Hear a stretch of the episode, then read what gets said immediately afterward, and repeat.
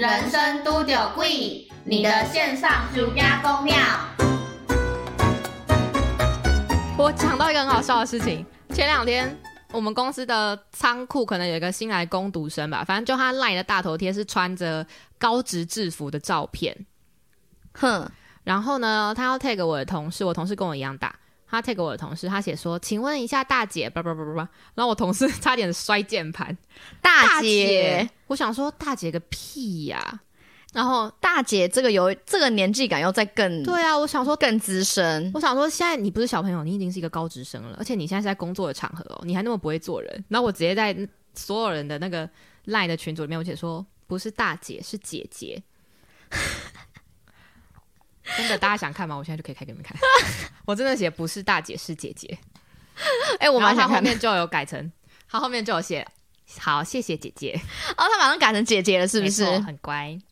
有人说，那如果叫你富人呢？富人是当然不行啊，而且谁会用这个词来称呼别人呐、富人是不是想下地狱啊？富人是不是有点平常就不会用到这个词啊？富人不可以耶。我要找那个对话给你看。好，大姐、啊我知道，我直接搜寻大姐就会出现了。大姐那大姐姐可以吗？可以啊，大姐姐可以，那大大姐可以吗？大大姐是什么鬼啦？大大姐是什么？大大是什么？大姐，不好意思，螺丝是哪一种？是姐姐，不是大姐。哎、我以我以为你会就是很很情，就是你的那个态度是很明确的，没想到你还是就传了一个可爱的图在后面呢不然我要怎么样？句号啊，哦，这就会很生气。因为我想说，就还是双方还是合作的公司，就不用这么决绝，好啦，也要让他在他们的公司留点后路。留留点情面，就是其他人都在那里面，是不是？对，然后你看，我给你看这个这个梅亚的大头贴照，好。他真的就是小朋友，就是高中生，就是你没有资格叫我大姐。他用香艳红唇呢、嗯，对，大家知道大家知道香艳红唇是什么吗？烈焰红唇或者香艳红唇，但我这样大家看得到吗？好大家知道我在我在在说什么吗？有人知道吗？胶原蛋白的脸蛋，Hello 露苏，知道吧？知道吧？之前跟同学在淡水遇到一个推销，那女的看起来比你们还要老，竟然叫我哥哥。我看得懂韩文哦。她她叫我什么？阿朱妈妈？对，他说你是阿舅妈。哎、可是我们这个年纪在韩国是有可能被高中生叫阿舅妈的，不准。但是韩国他们的逻辑好像是看起来出了社会就很有可能被小朋友叫大叔或大妈。哦，真的假的？我观察韩剧的逻辑啦，皮蛋安安，河马安安，对，未来又又是你，又是你。男生可以叫欧巴，欧巴跟阿朱玛的那个不一样吧？欧巴是撒娇式的、欸，欧巴，对啊欧巴是撒娇式的的那种。你他妈也不想想，你这么老还好意思叫我哥，好凶！只要出社会工作，你就是阿姨跟叔叔的级别了。不一定吧。但是通常可以这么说，就如果是以我这个十岁的标准来看，因为你不可能十岁就出社会啊，对啊你，出社会一定是法律规定十五岁以上嘛，所说以十六岁吗？十五还是有，但总之就是你到了十五或十六，那你遇到你就有可能会遇到比你小十岁的人需要你的服务啊。哦，好吧，还好我目前是没有遇到这种问题的，好吗？想看香艳红唇的特效不可能，不可能。你你几岁会觉得是大哥大姐的年纪哦？应该要四十吧？对我嗯二十几岁的人来讲，如果是四十岁的人，我就会这样叫；如果是叫大哥，如果是嗯三十几岁的人，他不想要我直呼他的名字，我可能就叫他叉叉姐、叉叉哥，但也不会直接讲大姐或大哥。哦，哎、我突然想到，我很会做人吧，学起来大家。你很会，我而且我突然想到一件事情，就是以往只觉得好像女生对于这种称谓会比较在乎，但是有一次，呃，我在搭计程车的时候，我就那个计程车司机是就是是个男生这样。然后我就不好意思说，那个大哥不好意思，我要去哪里哪里哪里这样子，然后时间有一点赶这样。那我以为就是大哥对我来说是个尊称，然后结果他居然就是就是等红灯的时候，然后他就慢慢就停下来，然后转过跟我讲说什么大哥叫哥哥，那我觉得他是在骚扰你耶。因为中文里面是不会有人叫陌生人哥哥的、啊，他跟我说叫叫哥哥，他是在骚扰你。我说那个时候不是对称谓有意见，那个时候我就当下我就愣了一下说哦哥哥，他是在骚扰你。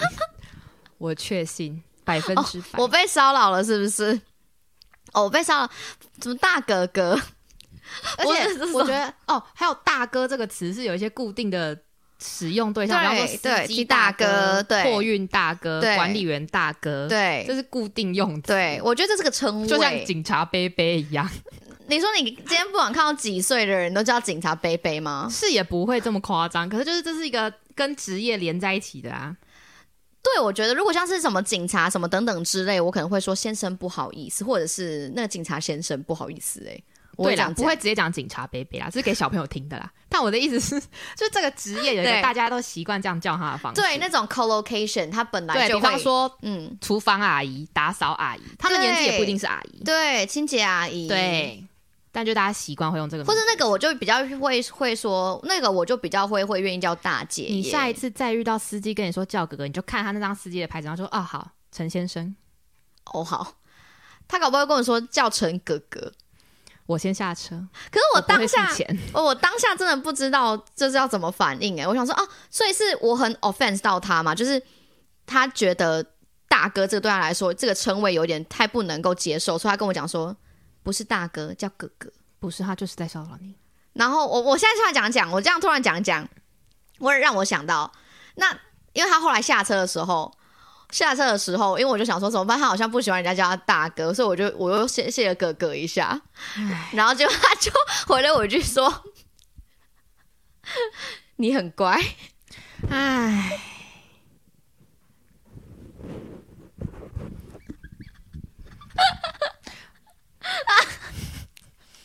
我已经无话可说。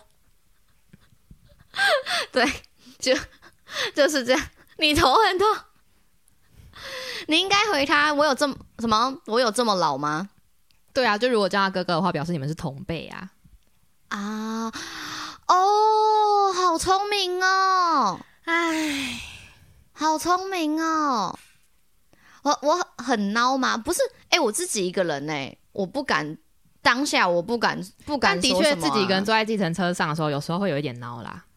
啊，你怎么知道这个司机？可是你也不用就直接叫他我，如果是我，我应该说哦，是，就是客套的带过这一局。哦，就不要正面冲突，但我也不会满足他的哥哥的这个需求。那可以说谢谢司机就好，没错，正解。哦，我下次会下次会说，就是谢谢司机。他如果跟我讲说叫哥哥，我先澄清一下，我不觉得这个司机有任何的恶意，他也可能真的只是觉得好玩，也有可能。但这个行为我是非常不认同的，而且我是绝对不可能答应的。所以我是人太好。对，好，OK，那那我们在讲情绪勒索吗？对他说不能说哈哈哈，哎、这。个司机很情绪勒索你，他很成功欸，因为你还觉得我是不是把他叫老了？对他成功了、哎、我跟我以为我在讲一个，我以为我在讲一个称谓的故事，殊不知我拉回来，殊不知拉回来情绪勒索了大家，居然带回来了。太神奇了吧！你是被情勒达人，我是啊，你我是啊，啊，不然我怎么当老师？欸 好可怜。可是老师有时候也会是情勒学生的那一方，像是传统的地位来看，哦，像是怎么没有欸说？我一时想不出例子，我只是觉得，因为哦，我想到了，我高中的时候考完了学测的时候，是考完学测的时候，我的成绩是有达到我想要申请的学校的成绩，然后我就是想说，我绝对不要考职考，因为我已经可以申请到我要的学校。然后我的导师语重心长，我导师从来没有正眼看过我。我导师是教英文的，然后我英文很好，所以他不需要关心我，他也没有正眼看过我，嗯也没有直接称呼过我的名字。嗯但我考完的那个时候，他就看着我，然后叫了我的名字两个字，后面两个字很亲密的那种语气。我真的觉得你可以再试试看耶，你不想试试看吗？我不想你可以再更好。我心想说，啊，不就让你班上的榜单比较好看而已。我想说，可是这就是我最想读的科系，我现在就可以申请到嘞。嗯，他说你确定吗？然后还跟我讲这个科系有多差有多差。哎、等一下，他跟我们班老师是好朋友吗？他们不是都是好朋友吗？我以为，因为我们老师也跟我讲一样话啊。我以为他们都是好朋友。然后呢，我觉得是因为我真的是跟这个老师实在是太不熟了，所以我当下就想说，你跟我讲这干嘛啊、你干嘛前两年都不管我，不管我，现在突然要介入我的人生啊？对啊，他之前根本就一点一点想要关心的那种感觉都没有，啊。我就说，嗯，不用哎、我真的已经下定决心，我就是要申请，而且我已经争取了。我不止这间，我其他被取，呃，我其他排名比较后面的科系也都是我很喜欢。我就算考职考，我也是一样去读这些科系。嗯，就你已经达到你人生目标啦哦。你确定吗？你可以再试试看。你想想看，你如接下来这一次不把握的话，你人生就再也没有这种可以全心全力投入一场考试的机会了。我不需要啊我心，想，谁想要啊？对啊，我不需要好啊。吗？谁想要啊、我人生花了三年在这个东西这身上、哎，然后我你觉得我还需要再花这么多时间在一个考试身上吗？哎、我们老师也跟我讲过一样，就是类似的话。他们他们就是同事啊，他们可能有互相传授一些交战手段。对。他那时候就跟我讲说，你这间学校谁都可以念，你甘于在这个在这个地方继续念书吗？什么叫谁都可以念？对他这样讲就念不起呀、他说他真的这样跟我讲，他说你这间学校老师不是要说什么，但是谁都可以念，这样。然后那你就说谁谁谁就不行啊？你就讲一个你们班我实在没有，成绩最烂我实在是没有办法，就是把这这件事情，就是你知道拖出来，然后我就呃好好，然后就意思就是说你就是你再你再试试看，老师觉得你的能力一定不止这样，你可以更好。对，就是这一句，你可以更好。我不想再更好了。对，然后因为我那间是私立的嘛，然后就说你一定可以上国立呀、然后我就说，请问叉叉系的哪一间国立学校有比这间私立好？这句话是我真的有回嘴，我说我没有那么呛，我说可是叉叉系不管哪一间国立的表现都没有比这间私立专业啊，因为他们的确是一个重点发展，没错，是不是有点明显？应该不会啦，好，不会不会，好。我刚刚脑中想一下其他私立学校的主要发展科，想嗯，不会，大家都有，哈哈哈。对，大家都有，大家都有。以前因为也是私立的，后来老师怎么？后来老师讲的，嗯，你这样太明显了啦，他就会知道他猜对了啦。会不会演呐、我搞不好在哈其他的人呐、太明显了啦，我搞不好在哈其他的人啊。来不及了，大家都知道了，没事没关系啊，他不知道什么科系。没事，没事，没事，没 此地无银三百两，我真是一个没有办法隐藏我自己情绪的人，对不起，我就是对，反正我没有被他绑架了，我就还是就是他就情歌失败啊对。啊，我就没有考职考，因为我真是哎、我从踏进高中的那个瞬间，我就国中毕业那个瞬间，我决定我绝对不要考职考。我连机测都是只考一次哦，哦，我也是，因为我数学超烂我那时，候决定我绝对不要考第二次机测。真的，我就觉得人生不要把它花在这件事情上面。你反应太大了，没错，真的很不会演。对不起，我就是隐藏不住没。杨乃安安，台北私立学店最强就两间，不止两间哦。我现在是有想到别的，但现在再讲出来就太太在太明显在掩饰了。嗯，就但我是嗯刚刚脑中是有跑到不止两间，有，对我觉得台台北的蛮蛮多都蛮厉害的。诶，那除了刚刚讲到说老师啊，然后讲到说丧尸、丧丧尸、丧尸、丧尸、zombie 上司、上司，上司，大家踢笑了。上司，对上司给你的这种情绪勒索，还有你有在人生当中在遇过其他人也有给你情绪勒索的吗？有，但我现在想想，他的情绪勒索的技能算是比较薄弱的，就很失败。薄弱的，对你说相比之下，对相形见绌。对，就是哼雕虫小技。哼这种东西你也好意思拿来请了？对，这种好像，因为像是刚刚有人讲到说，在伴侣之间嘛，也还蛮容易会有这种状况的。你有遇过吗？没错。像说，因为我以前有很严重的精神疾病，然后呢，我就稳定去就医，叭叭叭嘛。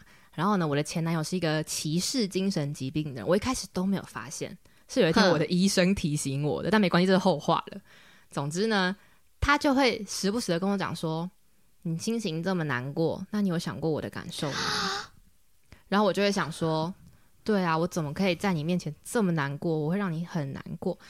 但是这样想就会怎么样呢？让我更难过。我就一直掉进去那个黑洞里面，这超可怕的。歧视还是歧视？歧视 discriminate 又要这个字教英文了。discriminate 就是指歧视这件事情，所以另外一个歧视是 night，, night 没错 硬要讲，没错，对，就是这样的，很粗劣的手法。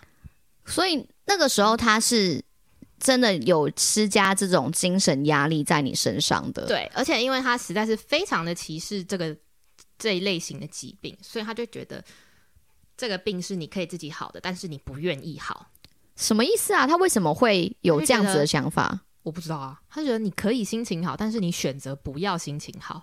我就说不是啊，就是跟我嗯、撞到头，然后我头很痛一样，我头就是很痛，我没有办法选择我撞到头了，但我的头不要痛。他没有办法理解嗯这种他，觉得这他觉得嗯伤心是一件可以控制的事情，嗯忧郁是一件可以控制的事情。嗯嗯，然后我就会跟我还教他，我说对，以正常人来说，没有疾病的状况来说是有办法努力克制的。可是当你已经掉入这个疾病的陷阱里面，你会很难控制啊。对，因为你会说，对已经是在那个状况当中了。你你就是不愿意考量我的心情，你就是没有想过我会跟你一起难过，然后我就会狂哭，我就说有，我真的有，可是我真的忍不住，对不起，你不要说 sorry，就是这样。不是你的问题。然后，但我跟大家讲哦，后来呢，哦，后来是因为发生了别的事情，然后我就主动提的分手。然后我在分手之后的第一次回诊，我就跟医生，医生会关心我的状况嘛，哼他就说男朋友最近还有说一些伤害你的话吗？叭叭叭叭，我就说分手了耶。然后医生就说你做的很好，我不觉得一个歧视疾病的人会是一个很好的伴侣。我觉得不是啊，医生给我了我很大的鼓励。他哎，废话，他是医生，这是他的职业。嗯，那对他他的确这样给你一个就是很很好的鼓励是没有错。我觉得他讲讲这件事情就是突破盲点、没。错，如果真的是一个关心你的伴侣医什么，生赞赞，没错。对，就是关心你的一个伴侣的话，他不应该因为你有精就是怎么样精神疾病，然后去歧视你任何一切事情。但是但是就是我有想到，像是前几天呐、就是有呃有观众跟我分 我以为就分享，跟医生在一起，就跟医生在一起，也是有这个可能性啊。对，然后跟呃现场的大家讲一下，我们现在呢这边是有一个效果器，然后接我们的声音，所以它会被另外录成 podcast。那这边呢就会是 iPad 它自己本身的收音，所以怕不太知道我们在干嘛的新同学们，我们在这边一边录 podcast，然后一边直播跟大家一起聊天，就是这样子。你男友是不是常常贬低你、不认同你，让你自己陷入一个全身，让你觉得你自己都是全身都是缺点的一个人呢？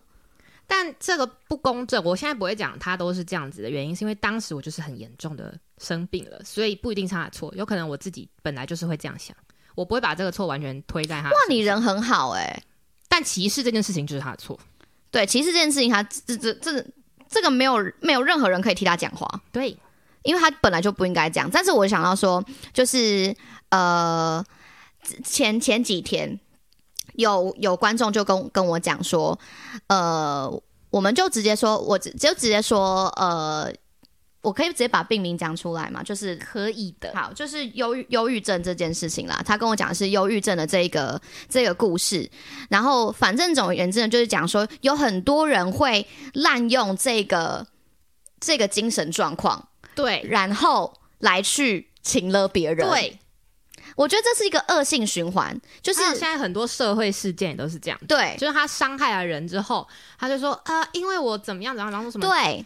什么，嗯、那叫什么啊？思觉失调、啊，对。还是我躁郁症啊？什么的，我就觉得啊，躁郁症不是这么一回事。对啊，你真的去得躁郁症试试看。不是拿来去合理化任何你这些不合理的事情。对啊，用疾病去情绪勒索别人，你就会伤害到真的有这个疾病的人。没错，这是这是真的，就是在那些努力为这个事情奋斗的人，好像就这这怎么在你讲话之下就就突然变得什么都没了呢的感觉？就很容易会，我觉得现在这个这个世代很容易被政治正确这件事情给勒索。嗯哼哼，比方哼，说，我想到一个之前延上的事件，就是哦，某一个啤酒品牌，他，面试了一个人，然后他面试其中有一题的问题是你这辈子做过最勇敢的事情是什么？哦，然后你知道这个事件吗？这个我不知道哎、然后这个去面试的人他就回答他说，他觉得出柜是他这辈子做过最勇敢的事哼情。然后那个主考官就回答说：“嗯，就这样。”主考官的后来事后，主考官就补充说：“他问说，嗯，就这样的意思，并没有要歧视这个人出柜，他只是觉得他可以再多补充一些，或是对于当在面试的这个场合，你提出了这样子的答案之后，你要说明清楚，你为什么认为这是你这辈子做过最勇敢的事情。对，你要补充一点可是细节。这个受试者，这叫受试者吗？不对，这个去面试的人，他就嗯哼，把这件事情公布在网络上，然后他就说，他觉得这个啤酒品牌就是在歧视 LGBT 族群。哦、OK，可是这个啤酒，酒品牌每年都赞助同志大游行，是非常有名的品牌，大家都知道这个主考官不可能是这个本意。哼，然后一开始呢，这个面试的人他先抛出这个时候，大家还不知道主考官这边的说辞，是。然后大家就一面的炮轰这个啤酒品牌，然后就是什么什么捐钱都是在买赎罪券啊，都在骗人啦、心里根本就是歧视。哦，对，为什然后就是 等于煽动了这个族群去讨厌这个大家原本都很喜欢的品牌，然后就觉得你们都这样子啊，你们是骗人的啊。你们就是什么哦什么滥用大家的良心啊，啊。什么等等之类的，就是拿政治正确的一方来情绪勒索，其实才应该是正义的一方。嗯，就是这种立场上面的一些嗯不同吧，就很容易会让人家觉得说你这样子讲不对，你这样子讲就是不合理，什么等等之类的。我觉得这个还蛮常见，不管泛指在呃真的实际上政治这件事情上面、嗯宗教这件事情上面、性向这件事情上面、喜喜喜好。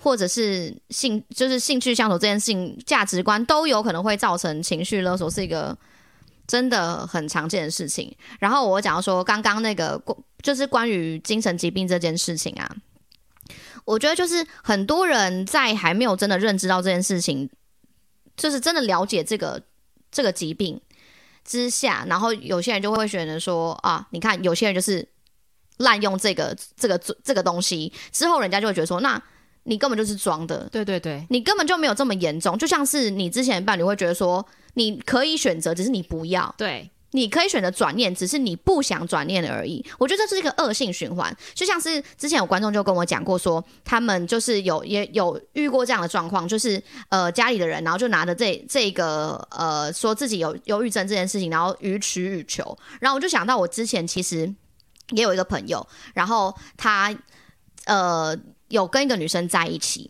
然后呢，他跟那个女生在一起，我觉得他就是一个以一个悲剧英雄的一个角色，就是这个女生她本身患有忧郁症，那她觉得说，因为她之前其实有跟他暧昧过一段，然后她觉得她得忧郁症都是她自己害的，都是那个男生他害的，然后所以他就回去跟那个女生继续在一起，意思是说我就照顾你这样子，因为你忧郁症是我的问题，所以我就照顾你。天哪！对，然后结果在八点档的剧情，对，然后结果在在这个在这个他们在一起的这个过程当中啊，这个女生就会时不时的，就是把这件事情拿来当成借口，就好比说，呃，她今天好因为要加班，没有办法，可能呃跟他出去，没有办法去约会，然后这个女生就会讲说。就是因为我有忧郁症，你才不愿意好好陪我。你为什么就不好就不考虑我的感受？什么？是不是你觉得我给你累赘？是不是你觉得我就是给你生活造成很大的压力？还是我干干脆干脆就是自己离开算了？这样不，或者是时不时就会讲说说什么？我觉得你都不了解我的心情，都没有试图就是体谅体谅过我，都没有考虑过我的感受。你就是觉得我给你生活带来很大的压力，那我就干脆离开这个世界好了。这真的很恐怖，就是他真的给人家很大的压力。是对，然后就变成说，呃，我那个我那个朋友他就会很紧张，就会很担心说嗯他真的做出什么伤害自己的事情，然后包括是可能他之前有去医院啊什么等等之类的。他也都一定要陪在那个女生的身边，因为只要他没有在那个女生身边，那个女生就会说：“你都不来看我，你一点都不在乎我的身体，好恐怖哦！你一点都不关心我的状况。我知道我就是你生活着累赘，你根本就不是真的想跟我在一起，你只是觉得你愧对我，所以你跟我在一起而已。你根本就不爱我，什么等等之类，然后就讲说没关系，我知道大家都大家都不需要我在这个世界，那我就离开好了。这样，好恐怖哦！然后他是真的有几次真的是这样子、哦，然后尝试自己真的是做了一些伤害自己的事情，然后原因也是就是可能是那个男生没有做到什么事情，然后他就会有比较大的反应。我觉得说这件事情当然不能完完全全就是归咎说他情绪勒索这件事情，一定是有某些呃因为这疾病关系有影响到他的一些表现等等之类的。但我不觉得他是一个完完全全可以拿来做任何一切要求的借口。所以我觉得哇，这种的情勒超难这真的很可解。怕。但我觉得，就是情勒的解方一定就是本人受到情勒的那一方，一定要是心智健全的，而且你一定要对情勒现在正在情勒你的这一个人有一定的认识，嗯，就是你知道到底他现在想要从你身上得到的东西是什么，然后你也要清楚的知道这个东西到底你给不给得出来。如果你真的给不出来，你就我觉得就是直接，因为通常可以走到情勒地步，一定是关系很亲密，或者是有嗯一定的熟识的程度。哼，我觉得一定要就是讲的很清楚，我这样做不是因为我不爱你，不是因为我不重视你，不是因为我不需要现在这一份薪水，而是因为呃有更重要的事情。昨天晚上我没有陪你，不是因为我不爱你，不是因为你对我不重要，而是因为我如果不去赚钱，你就没有钱可以去看医生哦 之类的。对，这个这个好像这种合理的理由就可以讲得出来。我觉得一定就是要去反抗情乐那一方，一定自己要先想清楚，你现在讲出来的话，一定会对这个对方造成不好的影响。可是嗯这是必要的，你现在去伤害他是，你用你的言语去伤害他是必要的，因为他现在也正在用一样的手段攻击你，他在打击你的信心，或是你准备要做的决定。真的，他会就我们刚刚讲是，就就是这样子的状况，就会很容易就也会影响到说你自己对于你自己的认同，然后会影响到你后续会做的一些反应什么等等之类的。但如果真的说要挺身去做化解化解情勒这件事情，我觉得其实很需要智慧，而且超难，真的超难。而且要做好一些就是关系可能会破裂的心理准备。，对，然后我最后我想要提到，就是就一个一个，我觉得是一个大方向，亲情的部分，我们来聊聊。就是我今天一刀两断，不是我今天你心痛还是我心痛？不是我我我今天就是有想到一个问题，就是说关于孝顺这件事情。会不会真的有哪一天不小心就走上了情勒这条路？我觉得这真的很，就是它的界限很模糊。嗯，可是我觉得以孝顺这个议题来讲的话，晚辈那一方是不是主动，是不是心甘情愿，是一个分界点。真的真的，就是可能有的人会说什么，你固定要给我多少，你每个月要给我多少钱啊？赚这么多钱都不会分给妈妈这种。对对对对对对，我给你钱，如果是我心甘情愿，我主动，甚至是在我能力许可范围，那就是 OK 的。可是如果你已经要求了太多，或是我明明自己也快不行了，你还硬要从我这边拿钱，那就很严重了，我觉得就会嗯很容易让关系破裂了。对我，我觉我觉得是是这样，就是所谓的我们晚辈的一个心意，我们有没有出于自由意志在做这件事情，是还蛮重要的。嗯，但是就就撇开说，如果是好，不就就说不要拿钱好了。但是会，你有没有有没有听过，就是很常会有家长然后跟小孩讲说，呃，就就就好拿我可能身边的例子来讲好了，可能就是大家都出国工作啊，什么等等之类的。然后就有个比较偏激的例子是，我个朋友他出国工作，然后他们家本身是有经营一间小公司的，然后结果结果他就说要出国的时候，他爸就大发雷霆，真的是大发雷霆，然后就意思就是说，你如果出去，我就再也不可能跟你讲话了。如果你出去，我就会一直一直一直的对你生气，因为我觉得你应该要继承我的家业，但你却选择了出去这一条路。然后据说，据说真的从他决定说要出国的那一刻到现在，他爸没有跟他讲过任何一句话。可是他有说过他出国是再也不回来的吗？没有啊，对啊，所以我觉得就可以跟不知道欸他有试图表达过说我没有说我不回来这种。因为他他爸知道他他爸知道他不呃不会不回来，但他爸就是很不爽你不在家里的公司工作。哦，那我如果是我，算了，没有什么资格对别人家里的事情 就指指点点，但我觉得这也还蛮蛮长，就是觉得说这个是我帮你们留下来的一个家族企业，你怎么可以不接？哦，这好难哦，这个这个真的超级超级难，不知道大家有没有想过这个问题？我觉得这种跟亲情牵扯上关系的，或者是真的跟你很亲密很亲密的人牵扯上关系，真的都非常难，对啊，而真的尤其很难。父母是对真的很难，因为我们也就是做晚辈的人，不可能想要看到父母伤心，对但父母也不想要做晚辈的走太多崎岖的路，所以就会觉得我已经帮你铺好了，你为什么不能就这样呢？对，我不想看到你跌倒，你为什么不能就走这边有垫子的路呢？但你为什么不好好走那条我帮你选择好的路对但？晚辈就会觉得，为什么这条好玩的路我不能走呢？对，或者是我没有想要伤害你，我只是想试试看啊，这是我自己要走的路啊，痛的又不是你，但其实痛的真的会是他们，所以他们就会跟你说，这样我会痛啊。我看你这样我难受啊。我们都知道你们难受，但就是我们就是贱，人性本贱。对来看一下大家说什么呢？对家业的问题会比较比较复杂一点点。说呃，独生子好像会遇到这样的问题，可是他不是独他不是独生子诶、他们家其实我的朋友的那个状况是他们有诶蛮多蛮多家人的，可能三四个，但他想要他们全部都在那间公司，全那以后就是兄弟姐妹之间的情了。对，就是就是全全部哦这样子。我说因为你是独子，所以家里的资源都是给你。我觉得这个要很理，其实不管对于什么人际关系的问题，一定都要很理智的去看。可是就是大家都做不到啊，因为真的很难啊。嗯当你就身在其中的时候，真的真的这个我觉得超你就在风暴的中心，你要怎么不摆动身体呢？没有办法，就是会被吹动，这个是什么名言佳句？是吗？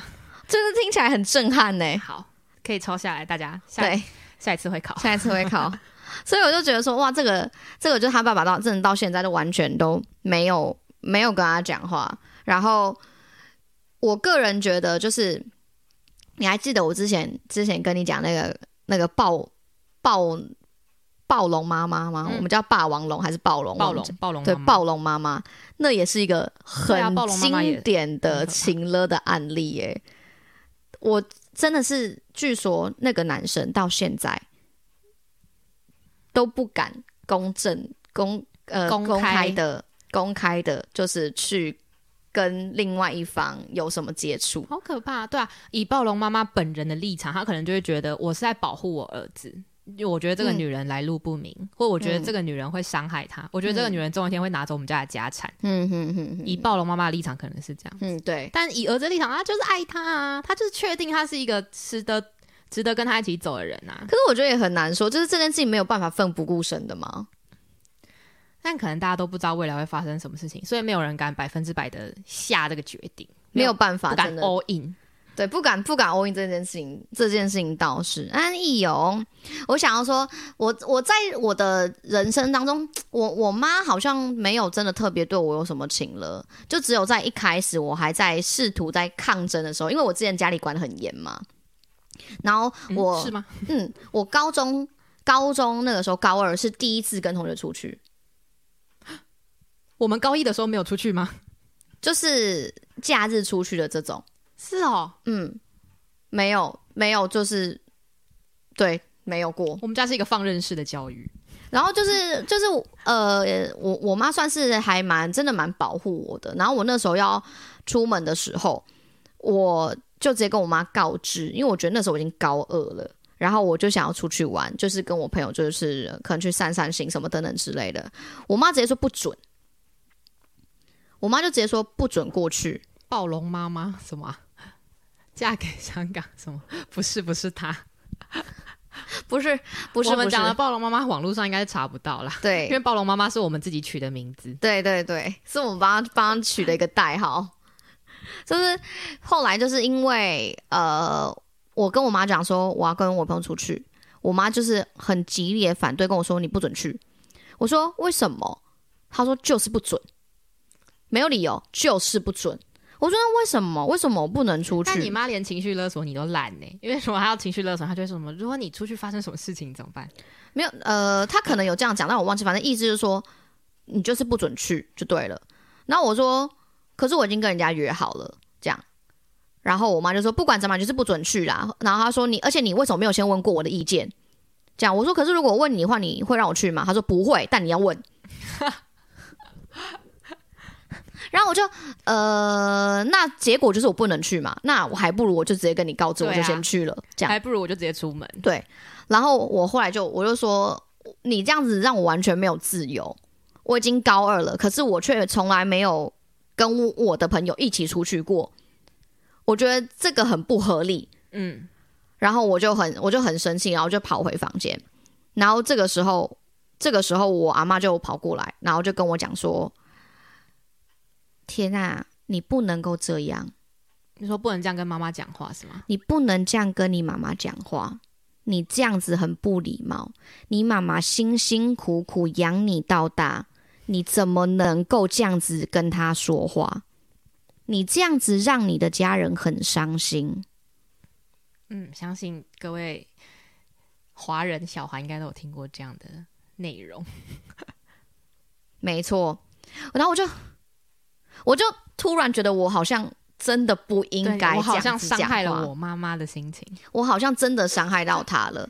然后我阿妈就讲说：“你去跟你妈妈说对不起，你去跟她道歉，说你不应该这样讲话，你太不礼貌了，你不能这样直接跟她说话，你跟她道歉，你这样让你妈妈很伤心。”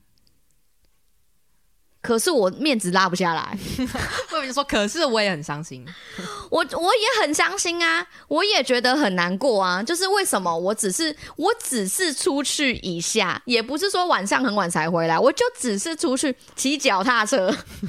好健康的行程，还不是去逛街？对，有这么严重吗？有这样说都不能出去吗？哎，我小时候管得更严，我小时候连我家楼下 seven eleven 问去，你知道吗？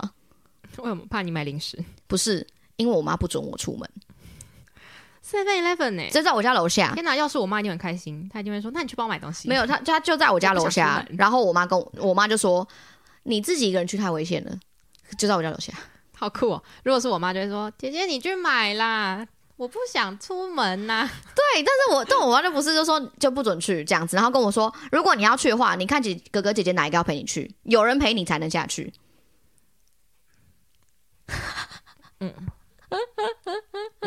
就表示他真的是很担心你的安危。对我就想说，我是不是我这又在思考自己说，我有这么 can 天吗？我有这么我有这么天兵吗？就是到我连走到我家楼下都可能会迷路，可是他是是什么的觉得你不好啊，因为谁知道呢？现在这个社会上就是存在这么多潜在的威胁。是没有错啦，只是后来就是呃，就是我姐姐他们就觉得说这个有点已经管教有点太过当了，嗯，就觉得已经太太 over 偷偷带 protected 去 Seven。没有，然后就后来后来就跟我妈讲说，就是哎呃，就是小朋友也已经高哎高中国中了，你总是要让他出去试试看外面的世界，你不可能一直保护他一 一辈子嘛，这样。对，哦，这不算是情勒的问题，算是华人社会文化上的问题。可是我觉得文化上的问题，你就不说它是情勒吗？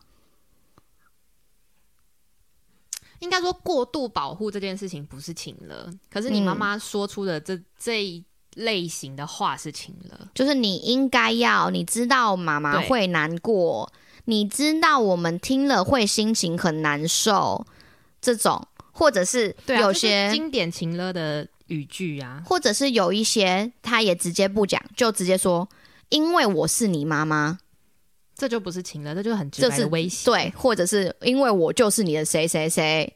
哦，这种他就直接没有在没有在在演，对，没有在跟你演，他就是直接威胁，就就是这样子的状况。好，是不是结束了情了这个主题？哎，对，差不多，我们可以做一个简单的结语啦。就是今天讲了很多很多废话，有没有很多废哦？Always always 讲很多废话，但是是其实提提到说，包括是什么叫做情勒，然后情勒是最近 算是很火红吗？算是大家很常见的一个议题，然后。不管是你身边亲近的人、你的朋友、你的伴侣、你的家人，都有可能会发生这样的状况，甚至有时候我们不小心也会请了别人，就像我请了我的狗一样，也会请了。那你最后有没有想要给大家，就是关于化解情了的这个小这么高的小力吗？撇步，我没有什么撇步。那或者是如果是你自己的话，就是觉得你不要不要给自己压力，说。我现在受到的情绪的时候，我要理智的处理这件事情，就是这是不可能的，不要给自己这样的压力，因为不要觉得你要理智。就如同我刚才说，你在风暴的中心，真的没有办法。可是你一定要想想到说，你自己现在的需求是什么，跟你现在不管你回答他什么，你都可能会伤害到对方哦，会伤害到你们之间的感情哦。但这是无可避免的了，你要先做好一个心理准备。对，但你也不要担，就是日后都会有修补的机会，但是你要保护好你现在的立场。嗯，裁裁定自己现在的立场跟你想要表达的意思。对比方说，再讲到最之前的例子，比方说我跟老板提离职的时候，嗯，我就还是离职了，所以我现在才可以不用再继续被他勒索，嗯，不用被他情绪勒索之外，我的时间也是我的了，再也不用一直回他的 line。对我最崩溃的一次是我在我加班到九点，然后我到九点半好不容易找到一间凉面店还开着，我就想吃盘凉面。凉面上到桌上的同时，老板打电话来叫我回客人讯息，然后我直接哭。但我不是要请了他，我是真的饿到不行，我就哭着我说：“我真的好饿，你先让我吃完这盘面。”是真的很饿。对，然后他就说：“啊，好了好了，那你赶快吃，你吃完赶快回那个客人哦。”对，还是提醒你说你要做好你自己的事情。对，日后还是有修补，我跟他后来的关系还是有修补。嗯嗯嗯嗯嗯。所以你的建议就是踩稳自己的脚步。知道说你有可能会伤害到呃这个人的感受，但是他也不是完全没有办法补救的一个你要关系。为你接下来会做的事情做好心理准备，然后你要做好你会原谅自己的心理准备，因为你是不可能不伤害到对方的。既然他都已经这样说出口，他都已经说出我会伤心、我会难过这种话了，那我就只会，我就只能让你伤心，就只能让你难过，就是。一定会伤害到感感情，但是我觉得你讲到一个我我还蛮好的一个，就是我的一个盲点，就是我很怕伤害到人的感情。我觉得一定都是的，只要是血是热的人，心脏是跳动的人，一定都会的。就是我没有，我会阻止自己的欲望大于去讲这些话的欲望，所以我是这样，所以我自己也在学习是如何面对情人这件事情，甚至。可能在某些状况，我也看不清楚，原来这个事情了。对，有的时候就是要过了几天，我才会想到，嗯，那个时候怎么会这样子嘞？对，就是我觉得是现在人的课题，大家都在从里面就是在学习成长，如何面对成熟的处理事情，知道某些负面的情绪是有可能会有的。不是说我们尽量去避免这件事情，就会完完美美的就一直过去。你该碰到还是会碰到，你有些必须要讲出出来踩稳自己脚步的事情，你还是会碰到。对，就几十年前我们还不知道有情绪勒索这件事情的存在的时候，可能伤害彼此的事情就是伤害。但既然现在我们知道了，我们就可以在意识到说现在这件事情是情绪勒索的时候，我们就可以想到，可能对方也会有他受伤的地方。对，或者是可能对方现在讲出来的话，完全只是为了维护他自己的利益，不是为了要保护我。嗯，甚至有些是可能是气话，或是他也没有在没有在思考什么事情，然后就脱口而出了。所以这个课题我们就。一起学习，对，希望各位善男信女们、各位施主们，好不好？在对抗情路、情路、情情情乐、对抗情乐的这一条路，都能够一起成长，然后在里面找到好不好？持之以恒的一个能量。对啊，我要补充一句啊，就是要修补关系的时候，千万不要拉不下脸。就算已经过了很久，但只要你心里觉得这是一段应该要修补的关系，我们就要去做。没错。是个很好的结语，拍手！好棒哇！我怎么那么怎么是这么好的结语啊？厉害哦！对，那我们就今天讲到这里，下次见喽，大家，拜拜。